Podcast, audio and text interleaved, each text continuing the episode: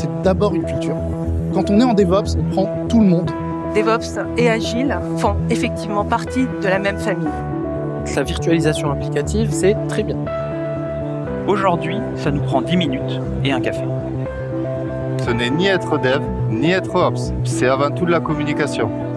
Ce mouvement DevOps, c'est tout simplement drivé par la communauté et endorsé par les entreprises. J'ai adopté une démarche DevOps. Le développement agile, On a accéléré le déploiement. Ça amène une clarté sur le travail de Être dans une démarche d'amélioration On se continue. retrouve face à des Travailler naturellement ensemble, ça donne des résultats concrets. DevOps. L'objectif individuel, ça s'atteint, alors qu'une ambition, ça se partage. Et bonjour à tous et à toutes et bienvenue au 12e numéro de DevOps. Alors aujourd'hui et comme l'année dernière, nous allons faire un petit retour sur le FOSDEM. Alors autour de la table, c'est cool parce qu'on a des petits nouveaux et des anciens. Moi, c'est toujours bien en fait.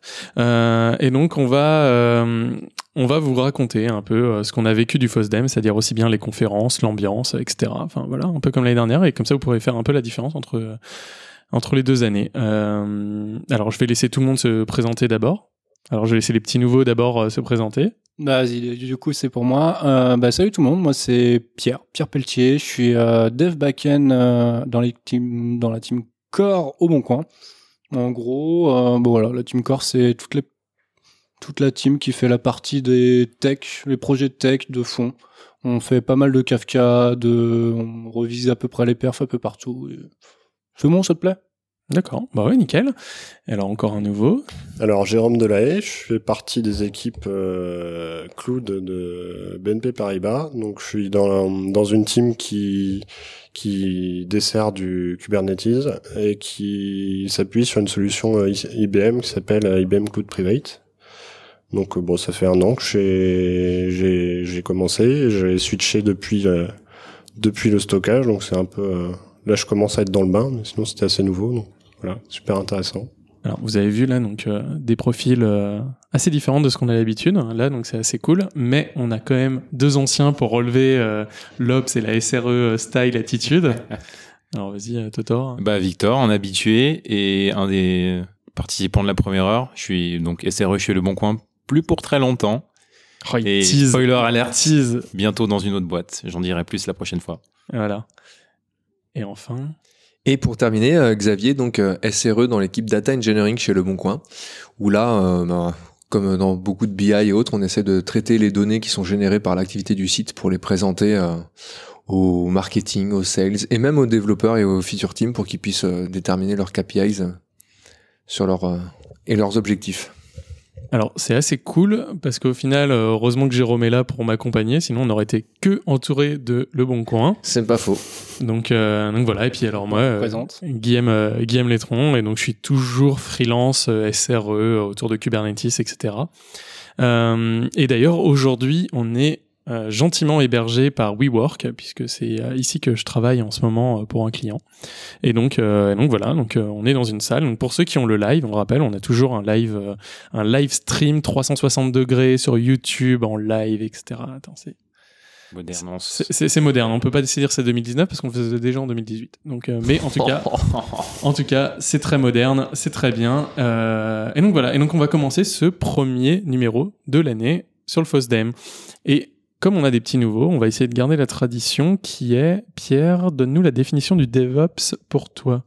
Comme c'est une définition que, enfin, comme on a un peu de mal tous à se, Bah, euh, il y a autant de définitions que de personnes, donc et donc on veut la définition de toutes les personnes. Ouais, c'est pour ça que je réfléchis un petit peu parce que ça peut la question qui est super politique. Euh, je dirais c'est, je sais pas, il y en a ils disent c'est l'ancêtre du SRE. Ouais. Après, euh, pour moi c'est les SRE des startups en gros. Ça touche un peu plus euh, large, ça a moins une vision de produit. C'est à peu près ça. Ouais. Pour moi la différence, euh, on va dire c'est un SRE sans la notion de produit à peu près. Après c'est censé faire de la CI/CD, ça fait de l'automatisation. Mais ça n'a pas la vision. euh, enfin, c'est quand même dans la team de dev. C'est un peu la grosse diff que je vois. C'est à peu près ça. Donc une définition plutôt sur le, euh, le Sur le profil, poste, ouais. voilà le profil et le poste. Non mais très bien. Ouais, sur le social. C'est pas vraiment sur la tech ou euh, le scope. Pour moi, ça devrait bouger à peu près. Enfin, c'est tout le temps des réponses à des besoins. Donc euh, après, c'est ouais, c'est plus des organisations sociales. Quoi. Mais euh, c'est toi qui disais la dernière fois hein, le truc que j'avais bien aimé. euh, c'était quoi? C'était l'organisation reflète le produit? Non, le produit reflète euh, l'organisation plutôt. ouais. Alors la loi de Conway. Exactement. Elle est bien, elle est bien. Voilà. Donc euh, la loi de Conway, pour rappeler à ceux qui connaissent pas, c'est euh, le produit ressemblera toujours à votre organisation. Voilà. Donc euh, si vous voulez changer le produit, changez l'organisation d'abord. Et enfin, C'est beau. voilà. Alors, Alors Jérôme, vas-y, essaye de nous dire un peu toi qui en plus, alors là, t'as un profil euh, très très très différent du nôtre. hein. Bah oui, moi c'est ce que j'ai commencé à dire tout à l'heure, c'est que je faisais du de l'infrastructure de stockage avant, donc euh, les milieux de de d'ops je connais très bien, mais dev beaucoup moins. Et euh, le DevOps, je le vois comme euh, une manière d'essayer de réunir euh, les deux mondes justement de bah, des ops qui qui auraient bien envie de faire des, des mises à jour d'infrastructure, de ce genre de choses, avec les devs qui veulent jamais, euh, parce qu'ils ont des trucs à réaliser euh, pour le business, ce qui peut se comprendre également. Donc c'est ce qui fait rentrer en général l'argent dans une boîte. Et euh, voilà, moi, le- pour moi, le DevOps, c'est une manière de réunir les deux, de les mettre d'accord et de d'avoir euh, une meilleure euh, comment dire une meilleure interaction entre le le- le- l'opérationnel qui va gérer bah, la mise à disposition d'infrastructures et le, le dev qui va les utiliser pour euh, générer du business dessus.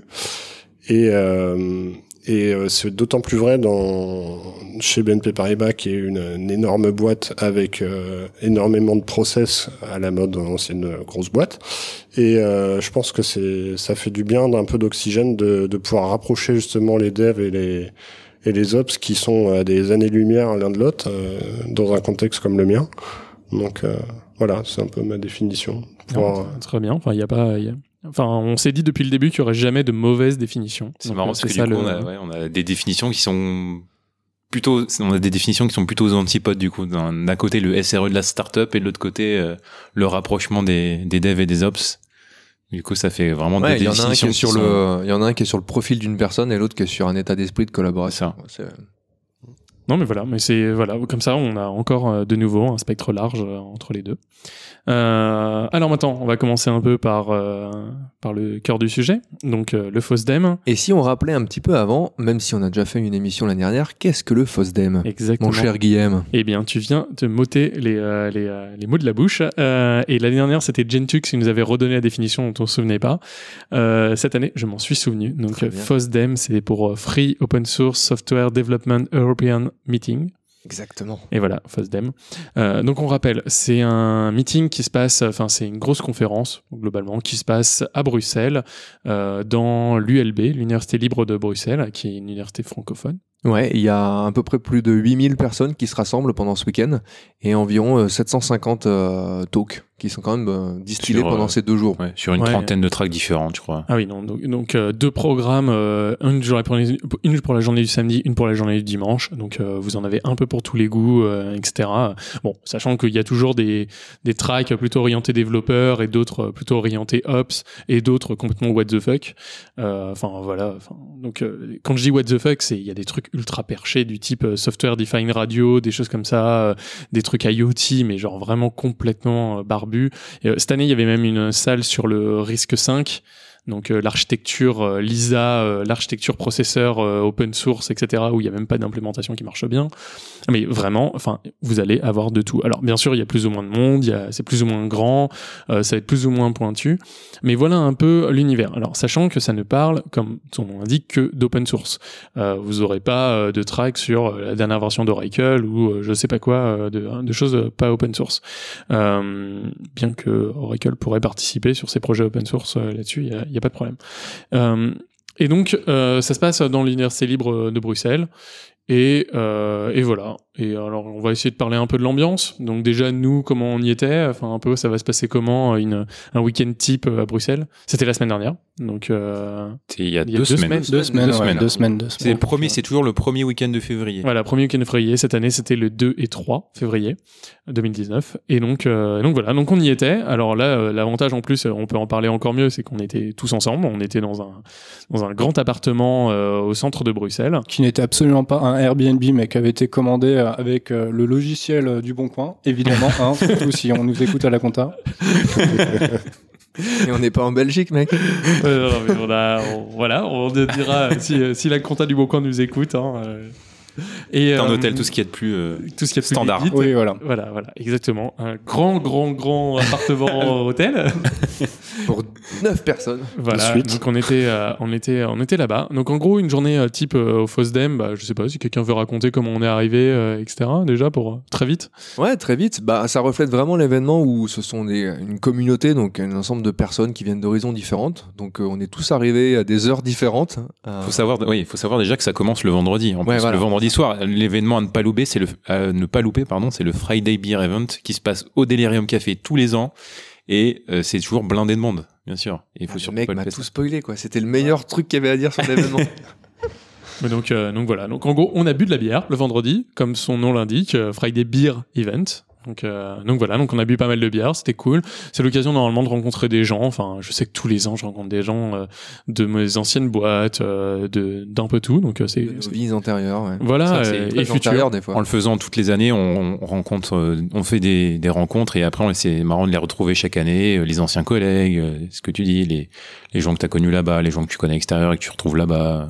Ouais, non mais c'est c'est c'est- là que tu te rends compte quand même que la communauté open source est quand même assez réduite, quoi. Je trouve. Pas forcément réduite, mais on va dire que Enfin, les gens la engagés Ouais, sont La souvent les partie mêmes. active, en tout cas. ouais.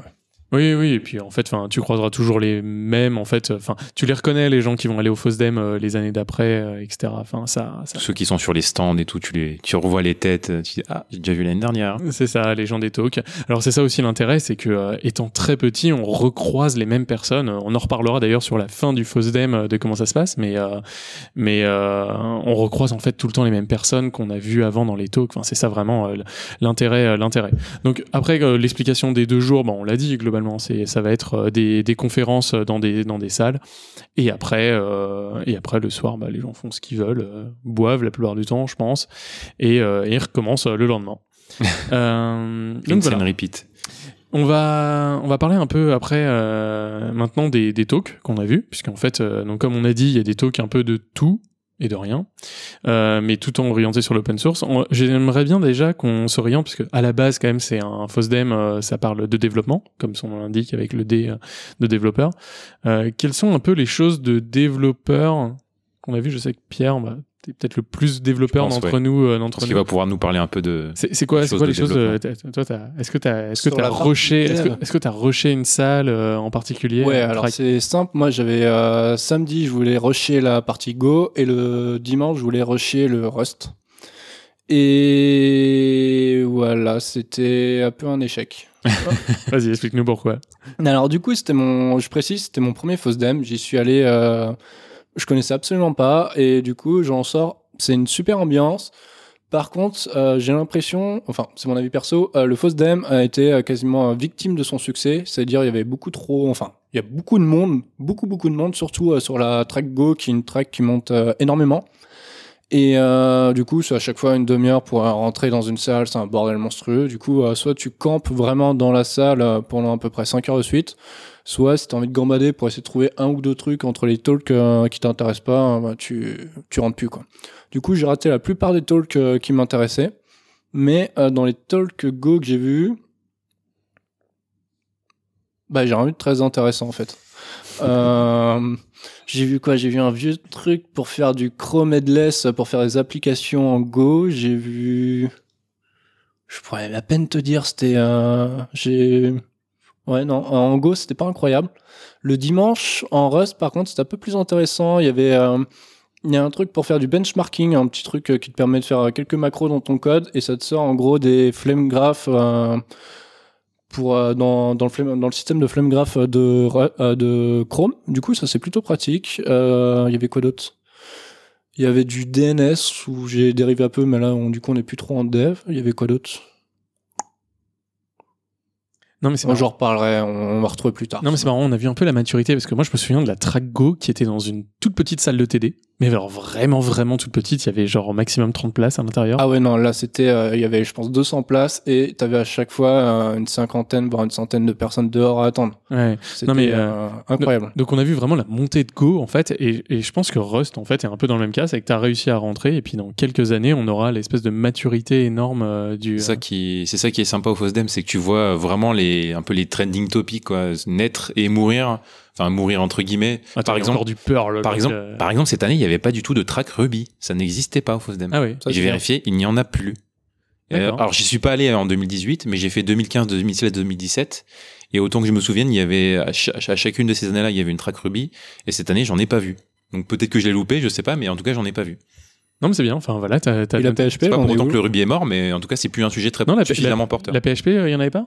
Je sais pas. Si, non, si, je- PHP, PHP, il y en avait. PHP, je pense. euh, non, mais à chaque Ouais. fois, il y a du Perl aussi. euh, Et maintenant, euh, ça fait des années et des années que. Ah, il y a Chameau est toujours il y a le stand, il y a le stand Perl avec toujours les mêmes personnes sur le stand Perl. Et c- ce qui est marrant, c'est qu'il est juste à côté de Python, quand on peut euh, connaître un peu les animosités, enfin animosités entre guillemets, mais Ouais. les rivalités qu'il y a entre euh, les gens qui font du, du Python et du Perl, c'était assez rigolo de les voir l'un à côté de l'autre. Non, mais c'est- c'est- c'est, c'est- j'avais pas du tout noté euh, le- Ouais. la présence, enfin la non-présence plutôt de Ruby euh, là-dessus. Non, c'est assez. euh, Bah, pas étonnant, mais, euh, mais ça révèle qu'il y a- C'est marquant bêtises, quand même, mais- parce que quand tu sais que qu'il y a quand même euh, des outils de config management euh, assez marquants comme Puppet, euh, Chef et d'autres pour bah, pas les citer qui sont faits en Ruby, ne pas les voir euh, parce que ce sont quand même des outils. euh, Il y a à la fois toute la stack Rails qui est pour le développement, puis ils ont aussi mis, réussi à mettre un grand pas dans toute la partie opérationnelle, euh, automatisation. Donc ne pas les, voir nulle part, c'était assez, euh, c'est quand même remarquable. Bah, justement, à mon avis, euh, donc là, enfin, à part si quelqu'un a quelque chose à redire sur le développement, mais, euh, mais on peut partir un peu sur le reste. Euh, la non-présence des, des configurations de management, euh, j'ai l'impression, en tout cas, dans les choses euh, assez marquantes, en tout cas. Là, tu as parlé de Puppet, euh, Chef, etc. J'ai pas l'impression qu'il y a eu des choses très. Enfin, il n'y avait pas de conf euh, ultra ouf, sauf une, pour, en tout cas, à mon sens, MGM, MGMT, MGMT, ouais. qui est euh, donc un nouveau config management qui est codé en Go pour le coup, euh, qui est codé en Go et qui est dingue. Alors euh, je vais je vais rappeler euh, très très vite en tout cas de ce que j'en ai compris, c'est euh, c'est euh, que en fait c'est un configuration management sous forme de graphe. Donc en gros l'arbre de dépendance est fait en forme de graphe et euh, arrive à toujours euh, euh, comment dire, je perds mes mots, mais en fait, euh, il, convergera toujours. C'est-à-dire que si jamais vous supprimez un fichier et que euh, c'est dit que le fichier doit être présent, en fait, c'est pas vous dites pas je dois créer le fichier, vous dites juste le fichier doit être présent. Et ben instantanément, MGMT va le recréer. Mais genre tellement instantanément que quand vous faites RM et à point virgule 4 Juste le temps que le bash puisse spawner la nouvelle commande 4, le fichier a déjà été recréé. Donc en gros, le système est entièrement euh, géré là-dedans et c'est plus euh, le temps d'un run euh, tous les 30 minutes dans un cron euh, que qu'on va avoir une convergence. On a une convergence instantanée, un peu à la euh, un peu à la Kubernetes en Ouais, fait, enfin, avec, avec Moi, un système que- déclaratif Ouais. plutôt qu'un système impératif. Hmm. Bah oui, alors après euh, ça peut dépendre de plein de choses, mais si je prends l'exemple de Puppet aussi, c'était plutôt déclaratif par rapport à d'autres ou tooling où tu préférais ordonnancer tes choses et savoir quoi faire. Mais euh, oui, je pense plutôt que MGMT euh, il se base sur- bah, sur tout ce qui fait la force de Cube, c'est-à-dire une loupe de réconciliation euh, très très très rapide et efficace. Parce que justement en Go t'es compilé et t'es très proche de ton OS et ensuite un système événementiel qui est aussi euh, assez euh, monstrueusement efficace, je dirais. Mais euh, oui, euh, je crois avoir compris en fait que tu pushais les catalogues déjà précompilés à tes agents et que les agents justement en boucle euh, se branchaient sur des événements kernel euh, avec euh, la Il- même chose que utilise sysdig. euh, In- Inotify, euh, etc. Ouais, tout pour ce les genre de choses là. Mais en effet, du coup, ça rend un, ça, une réactivité impressionnante quoi. Il y a un gros intérêt à cette réactivité, genre à la microseconde, par rapport à un Puppet, euh, qui- on va dire, qui run euh, Ah complètement. dans la demi-heure, on va dire, ou même dans la minute. Alors, alors, il y a un intérêt immédiat qui est ta sécurité. Est-ce que tu as envie d'avoir 30 minutes de non-sécurité? Si jamais euh, quelqu'un touche à ton authorized key ou n'importe quoi, etc. Donc déjà, ça, c'est un intérêt, euh, c'est un intérêt fort. Bon, enfin, ça aussi, tu fais des conneries très très vite aussi. Hein. Ah non, mais bien sûr. Mais la- On l'avantage, pourrait reciter the DevOps Borats. Hein. DevOps is the way to automate shit. Hein. Ouais, ouais, carrément. Non, mais c'est, bien sûr. Enfin, on a, on a ça. euh, enfin, après, on va pas, on va pas aller euh, trop loin dans les MGMT, mais euh, euh, l'intérêt que t'as, pour moi, en tout cas, c'est le côté déclaratif. Alors, déjà, le côté déclaratif, ça permet que les ressources soient, la plupart de tes erreurs sont compilées. Enfin, c'est-à-dire qu'en fait, comme dans le code, la différence entre je pousse de la, je pousse un truc en prod non compilé et puis ça me foire complètement tout par rapport à quelque chose de compilé. La plupart de tes erreurs vont remonter vite, en fait. Puisque tes ressources, euh, tes ressources sont pas exécutées complètement à l'arrache euh, dans euh, sur le sur le serveur au moment du run, c'est-à-dire au pire moment. Euh, et euh, donc tu as cet intérêt-là déjà. Et ensuite, euh, l'intérêt d'être en Notify immédiat, c'est que tu essayes de te rapprocher le plus possible d'un système immutable. C'est-à-dire qu'au lieu d'avoir du Snowflake avec un truc qui, euh, qui part complètement en vrille entre deux runs, euh, bon, ça fait un peu n'importe quoi, et puis des fois ça marche, des fois ça marche pas. Là, tu quelque chose où en fait l'état est probable, enfin l'état est probabilistique, enfin pas probabilistique justement, mais euh, complètement enforcé.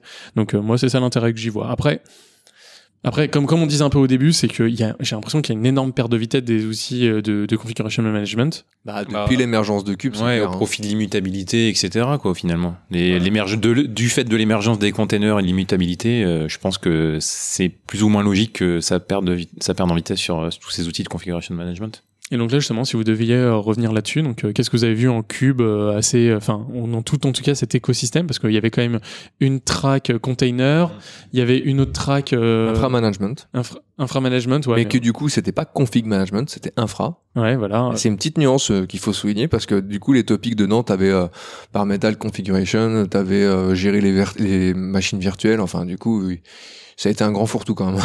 Ouais, non, mais c'est c'est c'est vrai euh, là-dessus. Et euh, et donc là, là-dessus, qu'est-ce que vous qu'est-ce que vous retiendrez euh, sur euh, sur cette partie-là en particulier?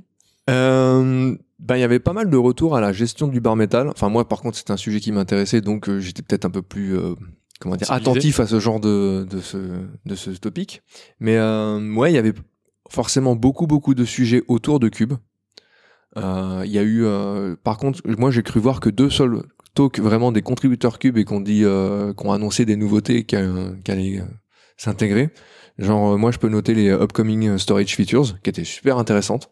Mais bon, c'est une lecture de changelog pour les prochaines versions. Euh, voilà. Sinon, il y avait pas, j'ai pas grand chose qui m'a vraiment marqué cette euh, cette année-là. Alors moi, ce que j'ai vu, c'est euh, tous les outils en fait maintenant sont quasiment obligés de dire qu'ils sont Kubernetes native. Ah bah oui. Et notamment euh, celui, euh, enfin, je pense avec euh, Victor, euh, celui qui nous a le plus branché le tout le week-end, euh, etc. C'est Loki. Euh, donc Loki, pour faire très simplement, c'est l'espèce de Prometheus pour les logs globalement, c'est-à-dire euh, un stockage, un stockage euh, simple des logs et un stockage surtout qui scale facilement avec euh, avec une façon simple d'aller récupérer les logs. Voilà, donc euh, n'espérez pas un gros groc des familles euh, sur votre Elasticsearch, sur votre etc. Logstash, etc. euh, pour pouvoir aller faire des choses compliquées sur vos logs. C'est vraiment du stockage de logs pur, simple. Voilà, avec euh, une ligne, euh, une ligne par euh, par ligne de log et pas de euh, voilà, vous faites un gros grep dedans. Voilà, imaginez voilà des fichiers de log euh, complètement euh, tous mis au même endroit et pour faire euh, simplement du lien entre les euh, entre les événements. Et une grosse compression aussi, je crois. non? Voilà, une- alors une grosse compression. Alors j'ai regardé un peu le, le code justement parce que je suis allé voir, euh, je suis allé voir un peu, je me suis un peu demandé euh, comment comment était fait la compression. En fait, c'est une simple compression zlib, euh, mais euh, mais vu que le texte est vraiment euh, juste simplement mis tous au même endroit, bah, en fait la compression sur le texte ça marche vraiment super mieux, bien. ouais.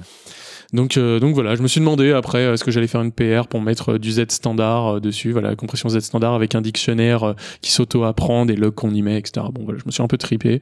Voilà, comprendra qui veut, ceux qui connaissent bien le protocole Z standard. Mais, euh, mais voilà, mais en tout cas, ouais, Loki était, euh, et c'est assez marrant parce qu'en fait, c'est présenté, donc c'est fait par Grafana Labs, donc euh, bah, les gens qui font Grafana, globalement. Et, euh, et au final, c'est vraiment quelque chose qui est purement orienté Kubernetes, c'est-à-dire comment, euh, comment euh, dedans, c'est-à-dire comment récupérer tous les logs d'un pod. Vous pouvez l'utiliser pour quoi que ce soit d'autre, mais c'est fait pour récupérer les logs d'un pod. Voilà. Et c'est fait pour s'utiliser conjointement avec Prometheus surtout, puisque tu es censé appliquer les mêmes labels que tu appliques sur tes métriques et sur tes logs, comme ça tu peux les voir vraiment côte à côte. Voilà. Et comme Grafana euh, récupère les, euh, le Prometheus et récupère le, le Loki, vous, aurez, vous pouvez faire des dashboards qui mélangent à la fois métrique et à la fois log sur, euh, bah voilà, sur une même interface. Donc, euh, si jamais vous avez besoin d'avoir des choses comme ça. Euh, je sais pas, est-ce que vous avez vu d'autres choses là-dedans, dans cet écosystème-là, euh, Kubernetes? Euh, moi, dans la room container, et ça touche peut-être pas forcément directement à Kubernetes, mais euh, une track que j'ai bien aimée, c'était euh, la communauté OpenSUSE qui présentait euh, un OS qui du coup vient se frotter à CoreOS et à Atomic, qui s'appelle Orio MicroOS. Et euh, le, ils ont pris un parti quand même de pas shipper Docker. Ils ont pris tous les autres outils qui ont été développés autour. Donc à savoir euh, Builda pour toute la, la toolchain de build, euh, Podman pour justement ensuite la génération et la gestion des, euh, des conteneurs sur le sur l'OS et, euh, et Cryo du coup en tant qu'interface plutôt qu'avoir le Docker euh, daemon. Et c'est assez, c'est assez intéressant et assez séduisant. Ils sont par contre après basés essentiellement comme comme CoreOS, c'est-à-dire des un, un rootfs qui est en, en read only et des partitions qui sont qui s'update de manière atomique. Donc ça c'est plutôt cool. Par contre, euh, OpenSUSE c'est drôle parce que c'est quand même un projet, enfin une communauté en général qui fait plein de projets. Ils ont un système de build qui est open, euh, ils ont plein de trucs euh, qui en fait ont l'air vachement bien et orientés pour l'entreprise. Par contre, c'est pas vraiment utilisé dans nos contrées françaises et, euh, américaines ou ailleurs. En fait, j'ai l'impression que hormis en Allemagne, personne connaît vraiment OpenSUSE. Alors, enfin, le problème qu'on a, c'est, on en a déjà parlé mille fois, hein, c'est qu'en France, euh, au-delà de Debian et un tout petit peu RHEL CentOS, euh, ça y est, t'es mort. hein. Enfin, c'est, t'as rien d'autre, euh, t'as rien d'autre dans le paysage. hein. Oui, bah aux US c'est la même chose. Hein. Ah oui. Non, il y a un peu de Gentoo parce qu'ils aiment bien, mais mais OpenSUSE ça dépasse pas beaucoup l'Allemagne. Ouais, ou les, les, les pays satellites, entre guillemets. Bref, je, ne dirai cas, rien. euh, cet ou- cet outil euh, m'a vachement plu parce qu'ils viennent avec du vanilla. Ils ont euh, le cube en 1.13. Ils te proposent la- justement la fédération avec le cube ADM. Enfin non, pas de fédération, mais la constitution de ton cluster, tout un bootstrap avec cube ADM. Et euh, non, c'était vraiment bien foutu. Ce qui est plutôt cool quand on sait que CubeADM avec CoreOS, c'est parfois assez, euh, voilà. C'est un peu touchy. Ouais, ouais, ça je me souviens, j'avais dû bidouiller un installeur cube ADM sur, sur CoreOS. euh, Mais t'étais, le mainteneur d'ailleurs. Mais Bah, t'étais ouais. devenu le mainteneur du projet open C'est source. ça, ouais. Là, je vais me prendre une issue dans la tronche. Va falloir que je, je jette un coup d'œil alors que je fais pas de CoreOS. Toujours pas. Putain, j'en peux plus. Bon. Euh, donc voilà. Ah Mais non, en- tiens, un truc mindfuck. Quand on parlait de config management et de cube, j'ai vu Kubernetes Ansible Operator. Ah oui, non, non, mais attends, ce truc-là, je l'ai vu aussi euh, cette semaine. Et tu l'as vu euh, au FOSDEM Ouais, ouais, ouais, ils l'ont présenté au FOSDEM et il semblerait que ça a été présenté à une Ansible London euh, Dev Fest de, de la semaine d'avant. Non, mais euh, pourquoi? What? Mais Non, en mais fait- alors, ce truc-là, j'ai, franchement, j'ai pleuré intérieurement quand, quand j'ai vu ce truc-là. Enfin, Ben non, c'est enfin leur propos à eux, c'est de dire que Ansible c'est un outil abordable et approchable parce que c'est une description en YAML et des modules que tout le monde, enfin en tout cas qu'une vaste majorité connaît et sait utiliser. Et du coup ils se sont dit, on va nous créer un opérateur pour réagir sur les événements de Cube, mais on va vous laisser implémenter les actions en Ansible. Et c'est ça leur leur euh, leur motivation. Je prends pas parti. Non, non, mais non, je, je plaisantais. euh.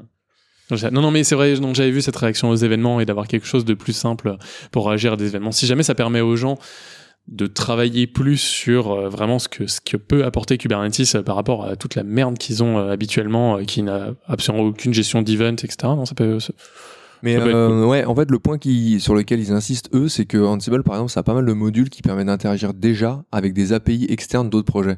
Genre, si à un moment donné, ton cube réagit, mais toi, tu dois spawner un RDS quelque part, ou tu dois t'interfacer avec autre chose, c'est pas... En fait, eux, ils, quand ils visaient Ansible, c'était pas forcément en, l'outil de config management d'un host dont ils parlaient, où en effet, là, ça a assez peu de chances de matcher avec le concept de- du scheduler de cube. C'était plutôt avec la capacité de pouvoir créer des actions autour du cluster cube. C'est-à-dire, ah bah tiens, faut que je mette à jour l'API qui est sur mon F5, euh, les routes qui sont sur mon F5 qui est pas encore cloud native. Il faut que j'aille scheduler euh, un, un reboot ou un sync des autres trucs qui sont pas cloud native ou qui n'ont pas forcément d'API. Donc j'utilisais ça en fait. Les Donc, modules qui sont capables d'interagir avec un système distant. Donc dans un mois, on a l'opérateur Terraform. C'est pas, hein, faut voir HashiCorp, ils ont déjà fait euh, l'opérateur et l'inté... Peut-être pas d'opérateur, mais une intégration euh, avec Consul, euh, avec Vault, là-dessus. Hein. Donc, euh, donc opérateur Terraform euh, qui va arriver, euh, je le sens, je le sens, je le sens. Euh, non, non, mais c'est très bien. Enfin, ça peut, si jamais ça permet de développer plus facilement des opérateurs et le, le pattern euh, qui va avec, euh, etc. Bon, deal. C'est- J'ai pas de, j'ai pas plus de problème avec ça. Euh, super. Je vais prendre déjà. On a une question sur le chat Oh, en direct. Ouh. Euh, voilà, j'ai, je vous ai laissé parler avant de, avant de poser la question. Mais la question c'est PHP, c'est mort pour vous? Point d'interrogation. Maintenant, il y a Ah, c'est encore une track au FOSDEM. pas comme Ruby. Oh, Ce qui est sûr, c'est que c'est pas assez mort. Alors, à, à propos de PHP, j'ai vu un truc. Parce que Facebook, euh, ils, ont, euh, ils ont leur truc, là, HHVM, qu'ils avaient fait pour euh, faire tourner du, à la base du PHP dedans. Sauf qu'ils sont partis avec leur propre langage euh, qui s'appelle Hack. Et là, j'ai vu qu'ils allaient sortir la version 4 et qu'ils droppaient le support de PHP dans HHVM. Donc la version 4 sera, ne sera plus compatiblement, officiellement compatibles avec avec leur propre De toute langage. façon, ils s'étaient fait niquer, ils avaient des performances Ouais. qui étaient moins bonnes que, celles de PHP la, 7, ouais. que PHP 7. Donc c'est peut-être euh, pour ça aussi, hein. peut-être qu'ils ont pas eu le choix au final et qu'ils sont continués dans leur, dans leur voie. Donc si tu fais du hack à Facebook, bah t'en feras jamais ailleurs. Ah, sauf verra, si tu fais de l'HHVM ailleurs. si tu fais de l'HHVM ailleurs, mais j'en doute quand même. euh, Ouais, je, je- bon. Bref. Voilà, heureusement, les gens de Mais, chez Facebook ne euh, font ouais. pas que du hack. Ça, on le sait. Non, mais le Ils PHP, du le PHP euh, tout le monde, euh, Sincèrement, le PHP, tout le monde crache dessus, mais c'est quand même utilisé euh, encore. euh, un Oui, c'est quoi C'est pas un truc la mo- non, c'est pas la moitié du web, un truc comme ça. Enfin, c'est un truc genre monstrueux. Et de ce que j'ai compris, la dernière version en plus euh, avait des perfs qui étaient corrects, euh, qui étaient pratiques et genre euh, ils ont quand même des frameworks monstrueux. Donc euh, ça Bah, me fait mal à mec- dire, c'est qu'il y a des use cases pour, mais Mais il y a un euh, mec au FOSDEM qui a fait l'analogie du serverless avec PHP. Exactement, parce qu'en fait le modèle même euh, de PHP c'était un modèle d'event euh, en CGI et que c'est bah, c'est du serverless quoi. Enfin en fait c'est exactement pareil. Une requête n'est complètement autonome, est exécutée, est renvoyée et puis euh, le truc, euh, pff, c'est- on n'a rien à du du code et reste. ça te- ouais. Bah après, ça peut le retour à la base, parce que c'est pas le PHP, c'était pas un vieux plugin Apache à la base, un truc dans le genre. hein. Alors, même pas ça, non non, c'était juste un truc pour générer des pages euh, perso. Euh, Dans la doc de PHP euh, 2.0, il y a marqué euh, surtout ne l'utilisez pas pour faire euh, des vraies choses avec. Ah ouais. Enfin c'est assez marrant. J'a- J'avais C'est un C'est marrant, troll. c'est marrant, je savais pas ça. Ouais, euh, la doc de PHP 2.0, tu peux regarder, il y a marqué euh, surtout l'utilisez pas. euh, J'ai commencé le PHP, c'était déjà PHP 4. Ouais, non, mais non, mais PHP 2, on remonte à des trucs, euh, je crois que c'est encore dans les années 90, hein, enfin, largement même. Donc, bon, en, en fait, à la base, ça veut dire ce que ça veut dire, un PHP Hypertext Processor, c'était euh, comment générer des liens euh, de manière euh, dynamique, euh, un peu mieux que ce qu'on pouvait faire avec de l'HTML. hein. Enfin, c'est vraiment. Enfin, voilà. Mais en tout cas, oui, maintenant, on voit. Ah, D'après l'historique de PHP, donc vas-y, je vous fais le monsieur Wikipédia, c'est parce que le mec, déjà, on pouvait plus de Perl. donc il a écrit PHP. Voilà, on a encore un troll contre Perl. Euh, Sachant qu'on a vu un talk aussi qui s'appelle euh, P- Perl 11, enfin, on a vu que Ah ça oui. existait. Alors, Perl 11, C'est la que- réunification de Perl 5 et 6. 5 plus 6, ça fait 11. Super.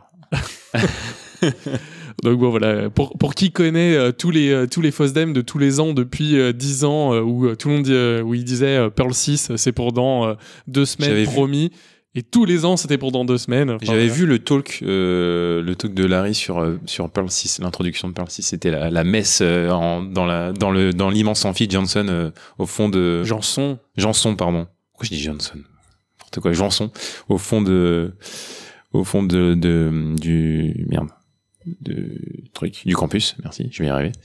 Voilà. Ah mais oui, enfin Perl 6 a été l'arlésienne euh, presque autant que Duck Nukem Forever. Enfin c'était. euh, Que PHP 6 qui n'est pas sorti. Oui, Ils oui. sont aussi. passés de 5 à 7 direct en mode allez, c'est bon. Donc, euh, donc voilà, donc voilà un peu euh, la réponse à la question en tout cas sur PHP euh, qu'on avait euh, qu'on avait en direct. Donc, euh, alors rassure-toi, enfin rassure-toi, on n'en fait pas. Enfin, est-ce que quelqu'un ici fait du PHP Non, mais Bla- J'en ai déjà lu, du je crois. Blablacar fait du PHP Ouais, c'est full PHP Blablacar. Mais je crois pas que ce soit une bonne référence. Mais bon, après c'est chacun son Ça avis, reste hein. une start-up de référence, c'est un produit utilisé. Euh, une on, a la on a un tiers de notre euh, legacy qui est en PHP quand même. hein. Enfin, qu'on essaye de faire disparaître, mais. euh, Non, mais en tout cas, à chaque fois c'est du legacy. Enfin, il y a personne qui se dit aujourd'hui, tiens, je vais faire une boîte cool en PHP. Si Non, en Slack, effet, c'est plus forcément les. et c'est ça le pire. Comment C'est du PHP. Bah, Slack, c'est Slack, PHP. c'est entièrement PHP. ouais. Eh, comme quoi Tristesse. Ah non, c'est la T'as vu tristitude. la scalability? Non, non, mais ouais, mais c'est la tristitude totale, mais ça marche. Enfin, c'est ça le pire, en fait, en PHP, je pense. Mais bon, voilà. euh, faites du PHP si vous en avez envie, euh, mais surtout faites pas d'API. Enfin, les API en PHP, c'est, c'est, c'est, c'est- enfin voilà, le fait qu'on puisse pas se faire de, de bons, euh, de bons euh, HTTP en, en PHP. Enfin, ça veut dire faire une requête HTTP via PHP. Enfin, c'est bref, c'est immonde.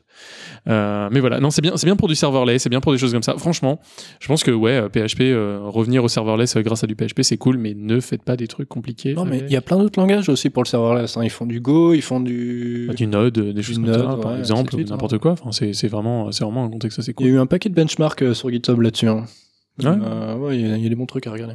Donc, euh, donc voilà, donc voilà un peu notre réponse euh, sur PHP, et ça va nous permettre de faire la transition, de finir un peu sur euh, le code, l'ops, etc., et de passer un peu au truc, euh, la rubrique un peu what the fuck, enfin en tout cas tout ce qu'on a vu qui ne peut pas aller ni dans l'ops ni dans le dev. Moi déjà il y en a un parce que ça me tient à cœur, c'est la critique du code de Kubernetes. Ah, ça fait plaisir à voir. Ah Enfin, oui, de clusterfuck in done, in, je me souviens plus du titre, mais Ouais, non, non, mais c'était, c'était, euh, Enfin voilà, enfin moi je, je touche au code de Kubernetes depuis déjà un petit moment, enfin toucher dans le sens euh, le regarder un peu dans les yeux et voir un peu euh, ce qui se passe avec, euh, faire des opérateurs, etc. Et pour qui a déjà touché au client Go, rien que le client Go de Kubernetes, c'est complètement brainfuck. Euh, et donc euh, la nana qui qui présentait cette partie-là euh, a fait la genèse déjà de Cube.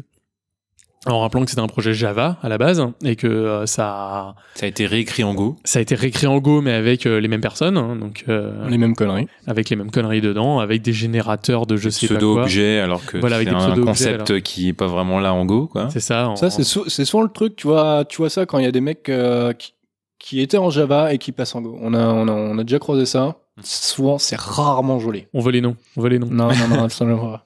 Mais euh, mais oui, enfin le code, le code. euh, bah d'ailleurs le client Go de Kubernetes, il est dans le code, dans le vendor de Kube, et il y a un automagique euh, script qui euh, qui mirror régulièrement entre deux deux repositories, etc. Enfin, on sent les gars qui faisaient du monorepo et qui savaient faire que ça et qui étaient euh, complètement à Ouais.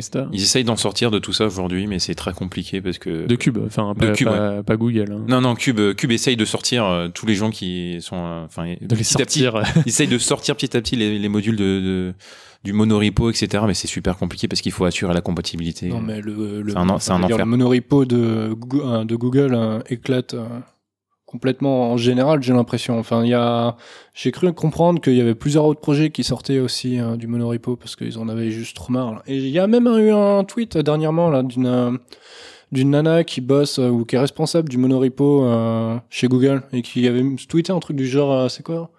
C'est euh, monorepo euh, just don't work, un truc comme ça. Et bref, c'est Oui, même je, je avoir vu. Oui. même Google. euh, Ça me dit quelque chose, je crois que ça Ouais, fait un peu de bruit ce truc-là. ils sont coincés dans leur merde maintenant. Et ça, et ça a tellement pollinisé euh, le reste de la stack. Enfin, En fait, ils, ouais, ils ont développé le- le tout un tas d'outils de, de malades tout autour. Enfin, le ba-. Bazel, ouais. Bazel, enfin, qui s'appelle Blaze chez eux, mais qui a été open sourcé sous le nom de Bazel. Bon, ça va, on arrive à faire la parenté assez facilement. Mais euh, et ouais, ils ont développé des outils vraiment pour euh, enforce le monorepo et continuer à bosser avec, mais Ouais, maintenant, les, que les coups plus ça va et Ouais. moins ça, moins ça fonctionne quoi. Mais, mais s'ils y arrivent à la limite, enfin, je m'en fous. Moi, le problème, c'est que quand ils se mettent dans un projet open source, ils, font n'importe quoi. Enfin, c'est ce qui s'est passé par exemple sur euh, kubectl, en fait, euh, où euh, au moment de le retravailler, il y a eu, euh, il y a eu, euh, voilà, est-ce qu'on Oui, essaye de le réécrire en entier à côté en utilisant les vrais API au lieu d'être complètement plugué au code de Kubernetes? Qui s'appelait CubCFG d'abord. De CubCFG avant qu'ils le réécrivent. Non, mais en fait, ils l'ont pas réécrit justement. Ah bon Non, non, le Ils simplement le renommé kubectl, il voulait le, il voulait, euh, il voulait le. Non, mais là, je parle vraiment très très récemment. En un kubectl 2 ou quelque chose comme ça, avec son propre repo, avec son propre euh, tout, etc. Et en fait, non, il reste encore complètement euh, lié au code de, euh, au code de Cube. Euh, c'est ce qu'elle expliquait dans son talk. Elle disait que dans le repository Cube, il y avait euh, 22 mains. Enfin, d'un- 22 package main à l'intérieur du, euh, du repository, euh, du repository euh, Kubernetes. Enfin, c'est complètement immonde à toucher un dedans. Enfin, pour avoir fait moi déjà un opérateur où j'essayais d'importer le code de CubeADM, importer le code de CubeADM avec DEP à l'époque. Alors j'ai pas essayé avec GoModule, mais alors connaissant le bordel que c'est d'importer le ça avec DEP, l'arbre de dépendance, je mettais 35 minutes sur mon PC. Ok, c'était peut-être pas une foudre de guerre, mais c'était 35 minutes. J'étais en hackathon, j'avais le temps d'aller boire, manger, euh, faire de la PlayStation, etc. avant de réussir seulement à avoir mon arbre de dépense DEP s'il n'avait pas planté. Et enfin, c'était complètement immonde euh, de toucher, enfin, importer le code de Cube est devenu immonde, t'es obligé de coder à l'intérieur du code de Cube. Enfin, c'est, enfin, c'est complètement, euh, c'est complètement, euh, c'est complètement J'avais déjà entendu parler de ça, ouais, de gens qui disaient que Cube, ça avait beau être un outil euh, génial, euh, etc., en termes de concept. Au final, euh, quand tu voulais te mettre à développer dessus, tu galérais parce que le temps de comprendre la base de code, déjà, ça prenait un temps, mais phénoménal. Le coût d'entrée était juste monstrueux et ça décourageait pas mal de gens de s'y mettre. Ouais, euh, en tout cas, sur le développement. Sur le compte, sur la contribution, pas sur l'utilisation, vraiment sur la contribution. Voilà, ouais, c'est quelque chose, euh, c'est quelque chose, oui, qui est qui est qui est vraiment. Enfin voilà, moi c'est quelque chose que j'avais déjà ressenti, donc je parlais assez régulièrement, en tout cas, bah, entre nous. Enfin, je me souviens, mais mais je me sentais un peu seul en fait à avoir ça, et donc j'ai trouvé ça assez cool que quelqu'un en parle. Enfin voilà, le monorepo euh, shit, ça fait des années et des années que que je suis complètement, enfin en tout cas personnellement, euh, je, je vois toutes les limites d'une monorepo euh, à un usage quotidien, que ce soit une une mauvaise réponse à un vrai problème. Et c'est bien que maintenant ça commence à apparaître et que les langues se Alors délient. attends, tu peux définir le, le problème Alors, alors le problème, c'est que euh, beaucoup de développeurs savent pas gérer les versions. Voilà, le, le Ouais. problème c'est que les ver- le versionning c'est compliqué. Alors bah le monorepo c'est euh, oh bah tiens et si d'un problème compliqué on faisait juste euh, pas de réponse et c'est un peu ça le monorepo. Et c'est de la merde, enfin c'est jure c'est pas du tout une réponse puisque bah on l'a dit plein de fois, euh, c'est genre euh, quand tu gères pas tes versions, bah tu gères pas non plus bien ton déploiement, ça veut dire que tu gères pas ta euh, euh, compatibility entre tes logiciels parce qu'ils ont beau tous importer la même librairie, ils seront pas forcément déployés en même temps, etc. Enfin bref, c'est c'est une réponse de développeur à un vrai problème euh, qui est sur toute ta stack. Pour moi, le monorepo c'est un vrai c'est une vraie optimisation locale pour des développeurs et absolument pas une, en tout cas à mon sens, une réponse DevOps, c'est-à-dire en prenant toute la chaîne de dépendance et toute la chaîne de, provisioning dont il y a besoin. Enfin, c'est vraiment, il y a un vrai problème, dans le sens problème, euh, quelque chose à résoudre en tout cas, ou en tout cas qui a besoin de solutions. Et euh, il y en a des solutions, enfin tout ce qui est euh, le versioning, le semver, plein de choses comme ça, etc. Et le monorepo est clairement une mauvaise solution, à mon sens. Après, je suis le premier à être contre le monorepo, mais il y a un truc que là c'est un petit exercice pour moi, hein, c'est un, un effort même. Euh, je vais essayer de défendre un poil le monorepo, mais surtout euh, pour euh, les startups. Le monorepo, ça a quand même quelques avantages pour les startups. T'as une code base, on va dire, qui est très centralisée, tu peux mettre très facilement en commun, et souvent les startups vont beaucoup avoir en commun vu qu'ils ont peu de code, du coup ils ont peu de différence. T'as qu'une seule CI, t'as qu'une seule CD, tu fais un, Bon, c'était en Go, c'est tu, tu run tes tests, ça prend 30 secondes, y a pas de souci. C'est un gros avantage. Bon, après, je reviens très vite. euh, dès que tu grossis, plus tu grossis, plus ce sera la merde. Mais, euh, Ouais, parce que de 30 secondes, tu vas passer à 10 minutes et tu vas passer à 20 minutes. Et à Ah, mais du 30 coup, est-ce que minutes tu peux en sortir facilement une Non, mais t'as CI. Ta, CI aussi, oui, il y en a qu'une, mais justement, il y en a qu'une. Enfin, elle devient compliquée, elle devient, euh, tout le monde la pète en permanence. Tu sais même plus si c'était ton commit à toi qui a fait péter un truc ou un autre, etc. Enfin, justement, justement, la CI, il y en a qu'une seule, et c'est ça je, le problème. je suis entièrement d'accord. Donc en fait non, l'argument pour une startup de euh, il y a qu'une CI, c'est enfin c'est moi c'est à l'heure actuelle il y a plein. En fait moi je pense que c'est une bonne solution pour les CI, pour les boîtes qui veulent tout faire elles-mêmes et surtout pas utiliser des outils euh, tiers. C'est-à-dire que quand faire une CI ça te prend trois jours d'un gars qui a pas envie de le faire, ouais t'as envie d'en avoir qu'une seule. Mais si tu utilises un Circle CI ou n'importe quoi, quelqu'un qui te fait, en gros en gros c'est pour les gens qui savent pas optimiser leur leur Ouais. coût et Moi, je rebondirais là-dessus en disant que, en fait, ça, c'est un exemple sur euh, un phénomène qui peut s'adapter, enfin, qui se présente dans toutes les boîtes. C'est à un moment donné, on va te dire, ah oui, il faut uniformiser, il faut mutualiser les efforts parce que euh, avoir un seul, c'est plus simple. Alors, moi, peut-être c'est plus simple pour euh, un esprit, pour essayer de se, euh, comment dire, de se représenter euh, schématiquement dans sa tête comment ça marche. Mais euh, à l'usage en vrai, étant donné que tu n'es pas tout seul à travailler, parce que tu es une équipe à plusieurs personnes, voire des fois plusieurs équipes, plusieurs départements, c'est vraiment compliqué. Et, euh, et en effet, ne pas vouloir dire j'en gère qu'une, c'est pareil, c'est une solution. C'est une réponse euh, moisie à un problème. C'est en mode ah bah si j'en ai qu'une, forcément c'est plus facile à administrer que cinq. Euh, non, pas forcément. Si tu mets les bases en disant voilà j'administre les cinq comme ça et, on partage des pratiques, ça marche tout aussi bien. Moi j'ai un exemple très concret à, à vous présenter. À l'époque chez Viadeo, on avait un truc comme ça et euh, un jour euh, un seul et unique Jenkins pour euh, configurer toute leur stack. On avait du Node, du Java, plein de trucs. Et un jour ça nous est tombé dessus à l'équipe opérationnelle. En mode Ah, vas-y ça marche plus, euh, j'ai besoin de toi parce que ça upload pas le package. Et un jour on a dit bon allez c'est bon Osef, on fait des Jenkins on demand pour chaque équipe. Ils étaient très contents de pouvoir configurer leur truc eux-mêmes. Alors certains sont dit non, c'est du temps perdu parce que d'un coup telle personne a dû apprendre et à comprendre comment la CI fonctionnait. Ok, moi personnellement je trouve que c'est bien quand tu comprends quelque chose. Il y en a certains pour qui euh, c'était de l'argent perdu parce qu'une personne a dû apprendre plus ou moins le taf d'une autre. Tu vois à midi ou à, euh, tu vois à midi à 14h ou tu vois je sais pas quoi à ta porte, je sais pas la bonne euh, réplique mais bref, tu le vois dans le sens que tu veux. Mais au final, moi, je trouve toujours mieux quand quelqu'un commence à prendre conscience de comment ça marche en dessous et qu'il est pas en train de dire tiens, shit pour toi. Bon, on a un peu divergé euh, sur le soin, mais c'est bien, le- bien même sujet. euh, ait, qu'on ait- Des fois, on avait abordé le même sujet sur euh, vaut mieux avoir euh, un unique cluster mutualisé multi-tenant ou plusieurs petits. Non mais non mais enfin en gros moi mon point c'est que oui c'est compliqué de d'avoir plein de petites choses surtout quand tu t'essayes de le faire toi-même alors que t'as pas les compétences quoi. Enfin moi le problème c'est c'est le- l'auto expertise que certains se donnent à la CI etc et qui de leur fait de leur non expertise euh, font de la merde en fait enfin et, et trouvent de des solutions complètement moisies à un vrai problème euh, parce que juste ils sont pas bons. Enfin, ils- en tout cas, c'est pas leur métier. Enfin, Ouais, mais il y a aussi d'autres trucs. historiques. C'est que justement, pour avoir été dans des boîtes où, en interne où tu devais faire la CI, c'est qu'en fait, on considère que puisque tu es en interne, tu peux prendre des shortcuts, des trucs immondes qu'après tu vas mettre des années à te défaire, mais qu'il a fallu faire maintenant parce que tu comprends, on n'a pas le temps. Alors que si tu avais pris un truc en mode SaaS, où les mecs t'auraient dit le contrat c'est comme ça et ce sera pas autrement, t'aurais dû te plier à faire des choses proprement un peu plus tôt. Et euh, ça, moi, que j'appelle tout le temps euh, l'immensité des coûts cachés euh, opérationnels. Ouais. C'est d'un coup, t'as fait un hack comme ça qui te sauvait la vie, et après, tu mettras 10 ans parce qu'en fait, c'est un lien caché à droite à gauche qui a mis une dépendance entre trois projets. Et tu fais, ah. C'est la conséquence du, euh, du not invented here. Quoi. Enfin, c'est c'est- Même pas forcément. Là, c'était plus de, bah tiens, vas-y, on le fait nous-mêmes, comme ça, ça ira plus vite. Oui, Plutôt que de dire, ah bah non, en fait, euh, la façon propre, et si j'étais sur, euh, sur du, du Travis ou du Circle, je peux pas faire ça. Je peux pas faire mon petit bash à la con euh, qui va passer les trois projets d'un coup. euh. Oui, tu peux pas, mais c'est pour une raison que tu peux pas. Hmm. Ah, mais je suis, je suis d'accord.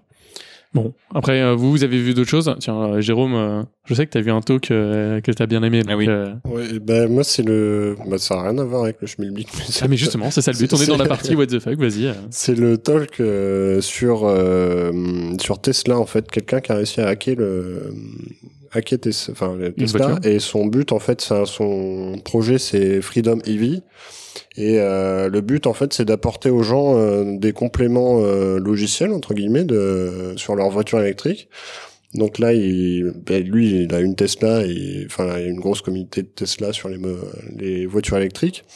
Donc ce qu'il a, ce qu'il a fait en fait, c'est que bah, déjà il a réussi à passer route sur euh, sur sa Tesla. Lui, c'est une Model X qu'il a. Donc C'est un truc que j'aurais jamais pensé entendre. Tellement pas Je en suis resté route sur ma Tesla, quoi. Mais surtout, je précise, c'est une Model X, donc c'est la plus chère. c'est pas la plus grosse capacité. J'ai routé ma Tesla, mais- quoi. C'est assez balèze.